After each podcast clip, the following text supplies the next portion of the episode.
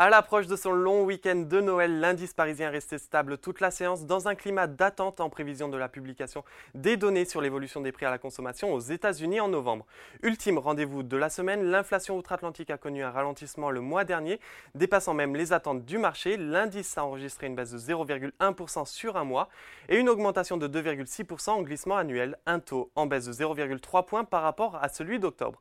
Malgré ces données, la bourse de Paris demeure calme et termine la journée sur un léger repli de 0,03%, atteignant les 7568,82 points. Comme observé ces derniers jours, les volumes d'échanges restent relativement faibles, s'approchant des 1,9 milliard d'euros en fin de séance. En ce qui concerne les valeurs du CAC 40, Saint-Gobain occupe la première position avec une performance de 0,79%, suivi de près par Airbus, Vinci et Total Energy. En revanche, la plus forte baisse de l'indice est réalisée par Hermès qui se replie de 2,56%. Juste derrière, Téléperformance recule de 1,98% et dans son sillage, on retrouve Alstom et Renault.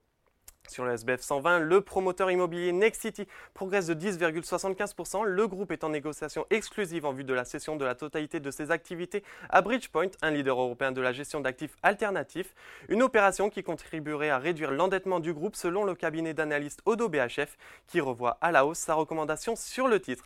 Toujours en territoire positif, Eutelsat Communication prend 3,86%, suivi par Orpea, Electra. De l'autre côté, CGG occupe la dernière place avec une contre-performance de 2,66%.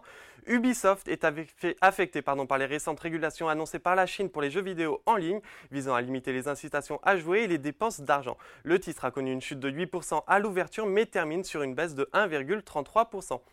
Et enfin, pour terminer, à la clôture parisienne, Wall Street est en hausse. Le Dow et le Nasdaq prennent respectivement 0,10 et 0,29% pour le moment.